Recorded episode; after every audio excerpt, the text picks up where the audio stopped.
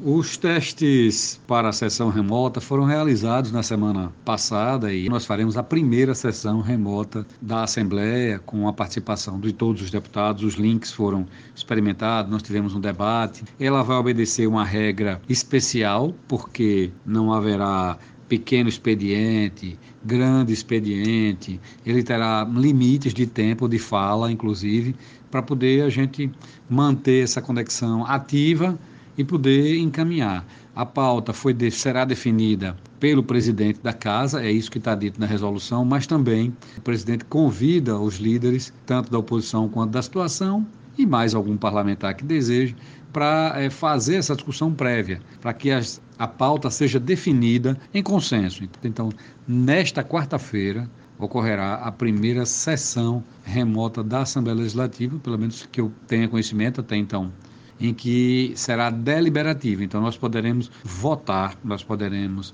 aprovar requerimentos, aprovar indicações, fazer intervenções e apreciar alguns projetos. O que está definido, a princípio, são um número, pelo menos metade dos municípios que encaminharam a solicitação de calamidade pública, né? Para que fosse é, homologada pela Assembleia ou decretada pela Assembleia através do decreto legislativo, como foi o Estado.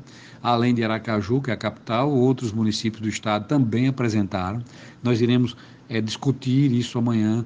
Optamos por fazer essa discussão partindo de alguns critérios. Primeiro, aqueles que tinham apresentado toda a documentação necessária para que a Assembleia pudesse é, fazer essa, esse, esse decreto, essa homologação, esse reconhecimento de calamidade pública em função do coronavírus, que é uma, essa pandemia que está afetando o mundo todo e Sergipe não é exceção, é lógico, e que vai permitir que os gestores tenham alguma margem de, de aplicação ou de flexibilização em relação à lei de responsabilidade fiscal no último ano do exercício do seu mandato, porque é quando efetivamente está acontecendo essa pandemia.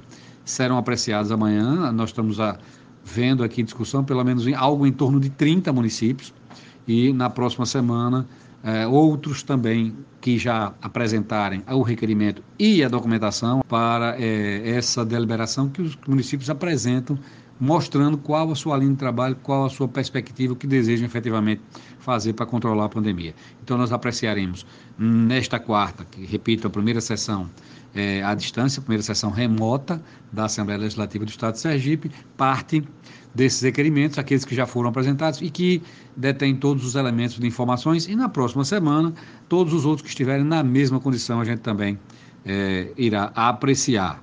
E terão outros projetos em pauta. A gente está discutindo aqui alguns projetos. Temos aqui um número significativo de indicações, são quase 80 indicações.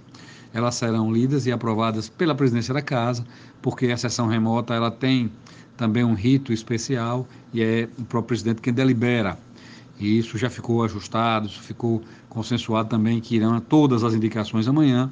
E nós estamos discutindo pelo menos um ou dois projetos, talvez nós façamos até, podemos trazer para votação a PEC, que já foi apresentada no ano passado, que ainda não entrou em votação, que discute a questão da possibilidade das concessões para a exploração de petróleo e gás em Sergipe. É necessário, o Estado de Sergipe tem é, é, essa pauta de ampliação de investimentos na área do petróleo e gás, e a gente precisa adequar a nossa Constituição, a Constituição do Estado, à Constituição Federal.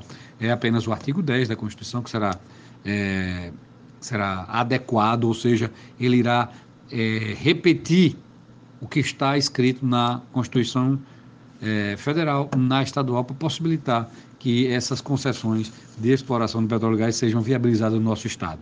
Então, é isso que a gente tem é, para a primeira sessão. É uma, uma pauta é, reduzida em número de assuntos, é, ampla em número de requerimentos, são 80 requerimentos, indicações, mais quase 30 decretos legislativos, ou mais de 30, um pouco mais, para declaração de calamidade pública, mas os assuntos são resumidos, para que a gente possa é, ir se adaptando à nova ferramenta de trabalho. A Assembleia está trabalhando, é, nem todos podem frequentar, eu estou particularmente vindo uma ou duas vezes, garantindo todas, o todo o distanciamento, garantindo todo o, o isolamento social que é necessário nesse momento para que a gente dê também a nossa parcela de contribuição. E a Assembleia tem apresentado propostas interessantes para colaborar com o executivo nesse período de pandemia. A gente sabe que uma das questões importantes para esse momento é o custo, despesa, gastos excessivos.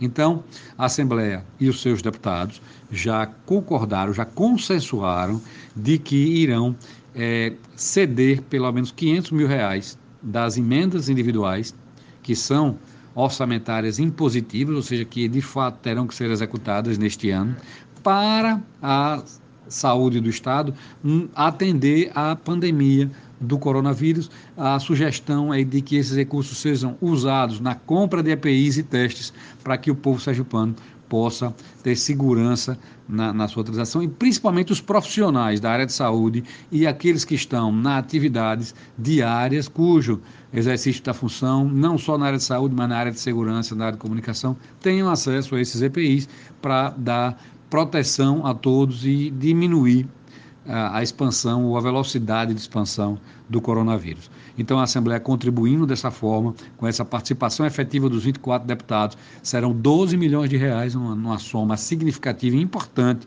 para contribuir de forma clara, efetiva e inequívoca ah, com o, o Executivo do Estado de Sergipe, com a toda a população.